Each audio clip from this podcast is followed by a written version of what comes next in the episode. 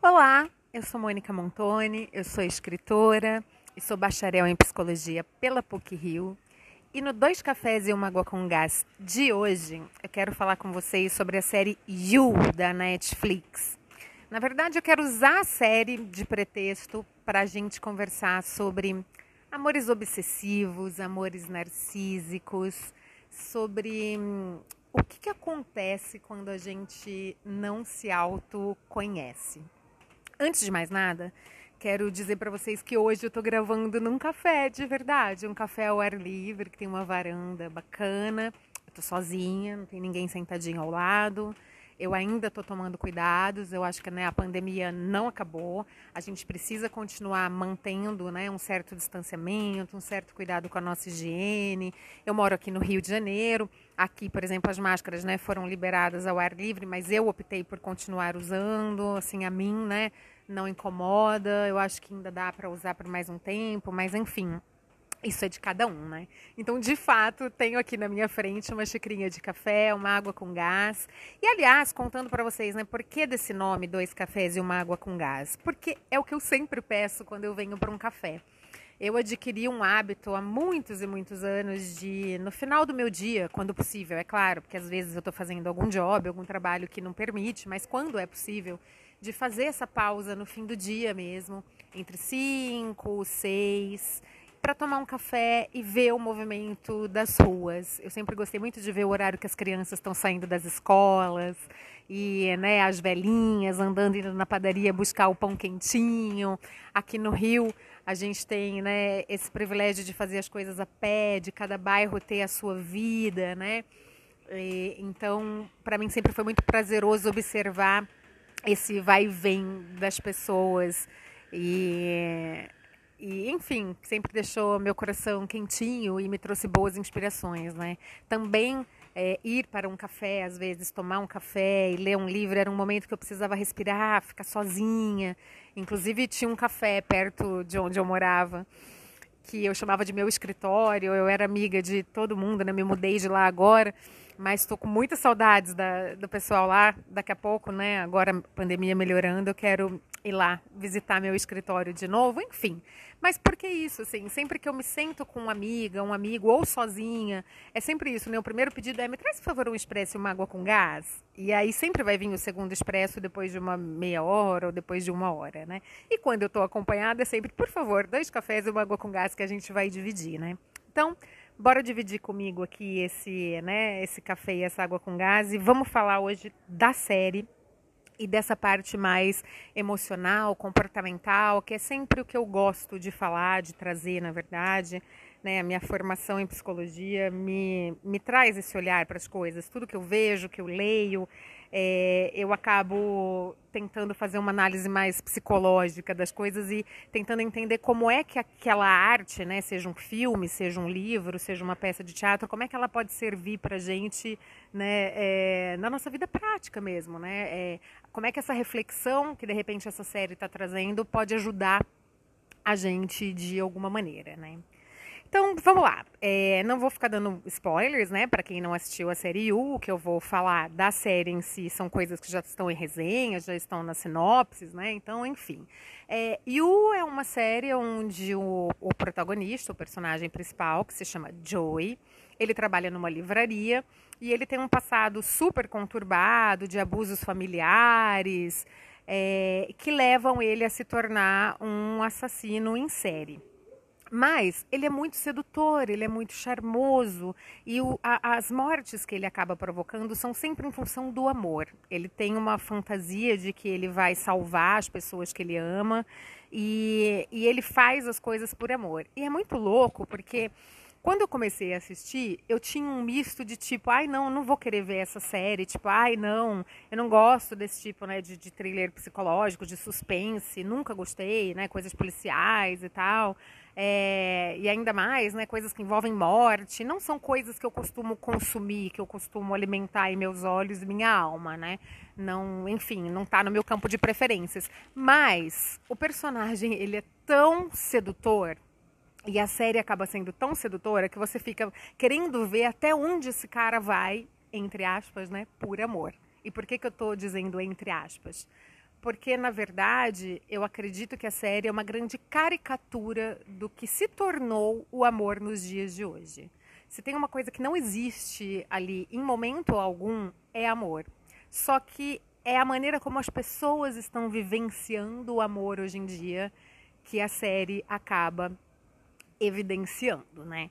Então, é, uma das propostas né, que, que, eu, que eu botei aqui para gente falar é que, que eu estou chamando né, de, de amores obsessivos, de amores narcísicos. Então, se a gente pega o próprio personagem principal, o Joey, que tem essa fantasia de salvar quem ele ama. E aí ele cria uma fantasia, de repente, que a melhor amiga da menina que ele ama está atrapalhando a carreira dessa, dessa pessoa que ele ama. Então ele vai lá e mata essa amiga, porque, ah, mas eu estou fazendo isso pelo bem da pessoa amada porque eu quero né, que nada impeça ela de progredir, de prosperar. Enfim, até que chega um momento que ele acaba matando as próprias pessoas que ele ama, né?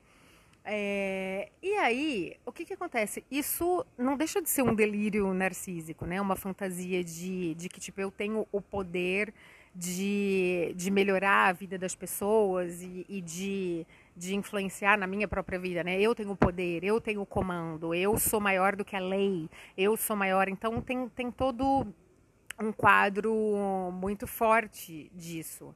Mas o, o que eu, na verdade, fiquei. Cada vez que a série ia avançando, avançando, avançando, eu pensava o seguinte: eu falava para mim mesma, né? Eu falava, gente, o tanto de gente que é, já morreu dentro de alguns relacionamentos, né? Foi assassinado dentro de um relacionamento, mas né, tá aí vivo, continua arrastando o seu próprio corpo, né?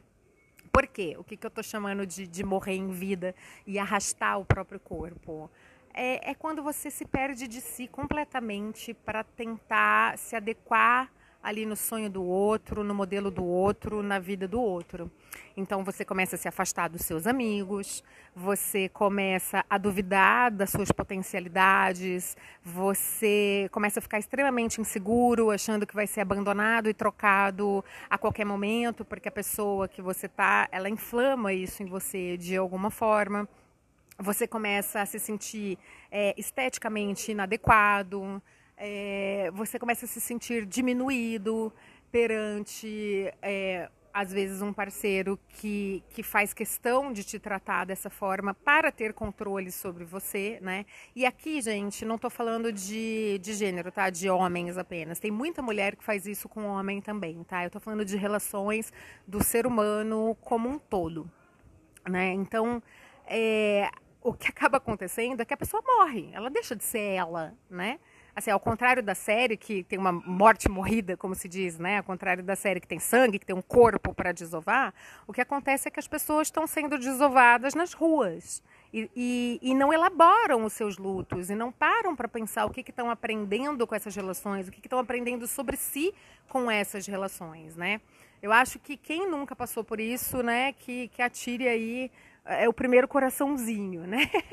É, eu, obviamente, no passado já experimentei isso. É, eu tive a infelicidade né, de, de passar por um relacionamento muito tumultuado com um cara que hoje em dia eu olhando eu, eu vejo claramente que era assim, um, um super misógino, né? Que é um cara que tem ali uma certa aversão ao feminino e ao que implica o feminino, né? E eu tenho até um texto que eu escrevi uma época que eu escrevia num portal chamado Óbvios, que chama a diferença entre gostar de mulher e gostar de xoxota. Eu queria ter posto buceta mesmo, mas eu achei que a internet ia bloquear, porque ia achar que era coisa pornográfica, né? Então dei um nominho mais aceitável socialmente para a nossa Laricinha, né? Não é assim também que está sendo chamada hoje em dia? Porque tem diferença, minha gente tem diferença. Tem homens que, tipo, ai, amam trepar com a mulher, gostam de, de buceta, cair de boca, adora, e, tipo, milhões de parceiras, e, e, e, tem essa coisa do carnal, do sexo muito forte, mas ele não tolera o feminino, ele não tolera a mulher. Então, assim, a vulnerabilidade, a afetuosidade, é, a, a, instabilidade, às vezes, emocional por conta dos nossos ciclos menstruais, nós somos mulheres cíclicas. Então, é, de repente, tem uma etapa do mês que a gente está super potente, alegre, querendo realizar, fazer e acontecer. E aí, quando a gente entra na TPM, ou a gente fica mais chorosa, mais prostrada, ou mais irritada. É, e isso são ciclos, né? E simplesmente tem homens que não toleram essa, essa coisa cíclica da mulher, a coisa da. É, lidar com a vulnerabilidade da mulher faz com que ele seja obrigado a olhar para a vulnerabilidade dele. E a maioria dos caras não estão preparados para lidar com a própria vulnerabilidade. Então, acaba tendo aversão ao, ao feminino e a tudo que, que nele implica, né? Esse texto eu vou catar ele de volta aí pela internet e vou pôr no perfil do Instagram do Dois Cafés e uma Água com Gás. Aliás, se você não segue ainda, segue lá. Eu estou sempre é, trazendo imagens bonitas de cafés e botando coisas relacionadas com o tema da semana, né? Eu vou catar esse texto que eu escrevi e pôr lá de novo para vocês, né? E o que, que aconteceu nesse período que eu me relacionei com essa pessoa? É, eu morri, gente. Eu só não fui enterrada no meio da floresta igual o Joey faz na série, mas eu morri. É, eu não era mais eu, eu não tinha mais brilho, eu não tinha mais é, incentivo para nada. Quando a, quando a história acabou, eu, eu tava mal, né? Então, assim, a pergunta que, que, a gente tem que se fazer, porque aqui eu acho que vocês já perceberam, né, quem está aqui acompanhando Dois Cafés e uma Água com Gás, que o lance aqui é se fazer perguntas, né? Eu deixo é, mais perguntas às vezes do que respostas, porque eu acredito verdadeiramente que são as perguntas que movimentam a vida. É, se a gente já tem resposta de tudo, a gente não sai do lugar, né? A gente busca as respostas. Então, eu acho que a, a pergunta, né, que fica é por que, que a gente fica nesse tipo de história? É, o que, que faz a gente ficar nesse tipo de história? O que, que faz a gente se submeter a isso, né? Claro que comparando aí, trazendo né, a questão da série, o cara é extremamente charmoso, ele faz de tudo pela pessoa, ele é extremamente sedutor, ele é extremamente presente, então, são neuroses que vão se abraçando, digamos assim. E aí você pega o quê? Aonde que ele, na série, ele engatava e aonde que na vida real esse tipo de personalidade engata? Em pessoas que também têm alguma hum, questão muito forte com abandono. Então, ele, né, muito inteligente, como a maioria dos assassinos e serial killers são, né, ele, ele mapeia a pessoa, tanto é que é, é, muito bonito, assim, aliás, a série tem essa parte que é uma delícia, porque tem muitas citações literárias. A série foi inspirada no livro escrito por uma mulher chamada Caroline, ah, esqueci o sobrenome agora, mas é Caroline, o nome da autora, é, então tem muitas citações literárias, tem essa coisa de da, narra, da narrativa trazer os pensamentos do, do, personagem à tona o tempo todo. Então tem vários momentos, por exemplo, quando ele, quando ele detecta uma vítima, ele começa a descrever pra gente, né, como narrador, falando é, é, tá de capuz, não quer ser observada, mas usa pulseiras. Isso quer dizer que gosta de algum tipo de atenção. Então ele é muito inteligente para mapear as vítimas dele e no sentido que são vítimas que de alguma forma se sentem fragilizadas por conta de uma ferida de abandono.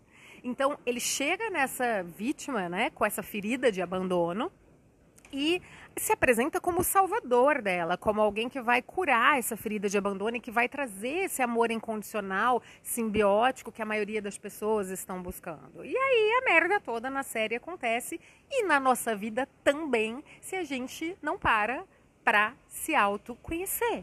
Se a gente não para para fazer, de repente, uma terapia, né? Porque é, não que eu, que eu acho que terapia é a única coisa que vai resolver a nossa vida. Tem pessoas que conseguem sim fazer ter ótimos insights e fazer mergulhos profundos através de leituras, através de meditação, através de terapias integrativas, holísticas. Mas eu tenho para mim, porque não só porque estudei psicologia, porque sou formada em psicologia, mas porque fiz terapia há muitos anos e, e já e sou super adepta de todas as terapias integrativas. Eu já passei também por zilhões delas, Teta Healing, Barra de Ácidos, o que vocês puderem imaginar, constelação familiar. Na época que eu parei de fumar e que eu dei uma bugada, comecei a ficar com crises ansiosas, eu busquei todas essas coisas, todas elas. E eu acho que todas são válidas e que a gente tem que buscar sempre, sim, tudo que tiver disponível pra gente. Porém, só uma boa terapia efetiva com alguém que você tenha confiança, um bom vínculo, é que vai te fazer chegar nessa origem desse trauma, digamos assim, de abandono, que faz com que é, fiquemos reféns das outras pessoas. É, a gente só fica refém de alguém tanto no, né, na série é, quanto na vida, pensando na gente, quando a gente não conhece o tamanho do nosso buraco. Quando a gente acha que a gente precisa de alguém para salvar a gente. Então, se a gente não fortalece essa autoestima, se a gente não entende o tamanho da nossa força, se a gente não cura a nossa criança interior dos traumas dela de abandono, de rejeição, ela vai ser uma presa, assim, né? É, vamos ser presas fáceis se a gente não botar reparo nisso. Vamos nos tornar presas fáceis. Vou dar um golinho na água. Hum. Então, ah, por exemplo, quando eu tinha o canal no YouTube, Dois Cafés e uma Água com Gás. Ah, eu tenho dedo podre, mas eu tenho dedo podre. Então vai lá no YouTube, bota dois cafés e uma água com gás e procura esse vídeo, dedo podre. Porque é muito fácil você falar que tem dedo podre, quando na verdade você não olha para você. É, quando você aponta para uma pessoa para escolher, ela tem vários outros dedos voltados para você. Você devia olhar para você. É, o dedo podre nada mais é, e ali no vídeo eu falo de uma maneira mais demorada, de que você olhar para os lados do def dos defeitos dessa pessoa. A pessoa nos primeiros encontros ela sinaliza coisas estranhas e a série também é interessante porque ela mostra isso. Por que, que a vítima não percebe essas coisinhas estranhas que às vezes os amigos percebem? Porque ela está ali apaixonada e a paixão já tem uma cegueira natural, mas para além da cegueira natural da paixão, tem uma necessidade muito grande de ser salva e de ser acolhida, de ter uma criança interior acolhida no seu drama original de abandono. Então, assim, quer sair desse lugar de dedo podre?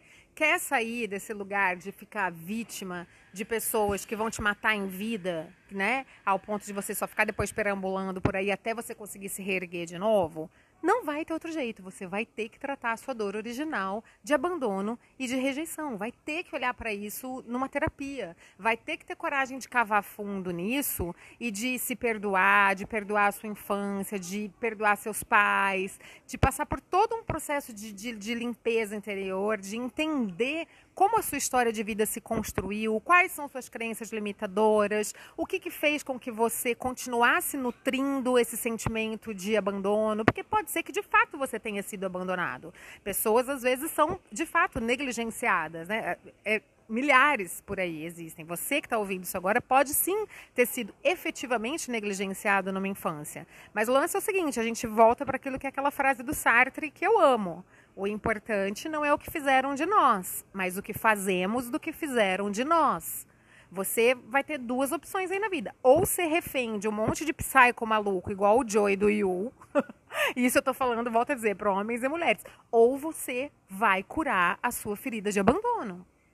É, não tem outro caminho, gente. I'm so sorry. Quer dizer, se tiver, alguém me conta. Vai lá no perfil, escreve, fala: olha, eu encontrei um caminho. O caminho que eu conheço e que eu percebo é, nas pessoas que têm relacionamentos maduros, que têm relacionamentos que são nutritivos. Porque não adianta só você ter um relacionamento, gente. Às vezes a pessoa tá ali, sei lá, casada há mil anos, mas tá vivendo um inferno, porque não tem mais conexão com aquela pessoa, se sente presa, se sente morta, porque dia após dia é criticado, criticado, criticado. Ou seja, não é uma relação nutritiva. Uma relação só vale a pena quando ela é nutritiva, quando ela extrai o melhor da gente, não o pior da gente. É, eu, eu sempre brinco que antes das pessoas pensarem que querem ter um namorado, antes delas pensarem que querem ter uma namorada, um parceiro, uma parceira, um casamento, elas deviam querer um grande amor, de verdade. Mas não esse, esse amor é, doente, que na verdade é só um jogo de projeções, que é só você projetando em cima do outro uma necessidade de ser salvo e, e, o outro também retroalimentando isso porque tem a fantasia narcísica de que vai ser o salvador. É, bagulho é doido, gente, bagulho é doido. Enfim, vale a pena assistir a série. É uma série bem, muito bem feita. Fazia muito tempo que eu não via assim um roteiro tão inteligente, tão sarcástico. Tem momentos que você ri de nervoso, assim, é, é extremamente bem escrito. Eu realmente fiquei com muita vontade de ler o livro e eu vou procurar esse livro, inclusive. É uma série que foi gravada, pelo que eu dei uma lida, né? Começou, é, foi gravada não, né? Teve sua estreia na Netflix em 2018 e a terceira temporada que está no ar, né? São três temporadas, foi gravada inclusive em meados de pandemia, porque eles citam em alguns momentos a pandemia, né? Achei bem interessante isso também. Enfim, vale a pena como entretenimento, porque é inteligente, é sarcástico, é estimulante É... Mas é pesadinho, tá? Não vou dizer que não. Eu, eu sou daquelas que fecha o olho quando a cena é difícil e tiro o som, sabe? Tipo, na hora, sei lá, que o cara vai dar uma machadada em alguém, eu tiro o som e fecho o olho, né? Tipo, criança. Mas eu sou dessas total, assim. Muitos momentinhos eu fechei meus olhinhos ali e achei um horror. E aí eu, eu acabava o capítulo e falava, não vou mais assistir essa merda. Não vou mais assistir essa merda. Mas daí eu ia lá e falava, não, mas eu quero ver até onde esse cara vai. Então você vê que é um roteiro muito bem construído que cumpre o seu papel de fisgar ali, né, o espectador. Que a gente fica de fato querendo saber onde vai dar. E acho que por hoje é isso. Eu vou deixar. Eu fiz também uma resenha é, da, da série que eu vou botar no perfil. Então depois também se quiser encaminhar para alguém, quiser passar por lá e ler, vou adorar. E, gente, uma coisa que eu me dei conta é que eu, eu como isso tudo é muito novo para mim, essa coisa de sair falando destrambelhadamente, porque eu não tenho muito roteiro, tá? Eu anoto umas coisinhas de tipo, ah, eu quero falar sobre isso, sobre isso, sobre isso, e a hora que eu vejo, sou, né, prolixa, eu tô misturando assunto e, e vou, vou pelas digressões, porque eu acho que as digressões trazem sempre é, boas coisas, né? Para mim elas são como cavalos alados ali. E aí, mas eu me dei conta de que eu dou tchau, eu fico sempre meio sem saber assim como finalizar e eu não agradeci ainda você que está aqui, que está ouvindo. É, vocês que estão aqui, que estão ouvindo, eu queria dizer que eu estou bastante feliz com essa nova empreitada, com essa nova jornada, é uma coisa muito nova para mim, essa coisa do podcast. Mas eu tenho gostado de fazer, de pensar. Se você tiver algum tema que você gostaria que eu falasse, quisesse sugerir, passa lá no Instagram do Dois Cafés e uma Água com Gás, ou no meu pessoal, no Mônica Montoni. Sugere, eu vou pensar com carinho se for alguma coisa que eu né, puder falar, achar que eu tenha algo a contribuir. Com certeza eu trago para cá. Enfim, vamos papear, tá bem? Super obrigada. E por hoje é isso. Um grande beijo e até a próxima.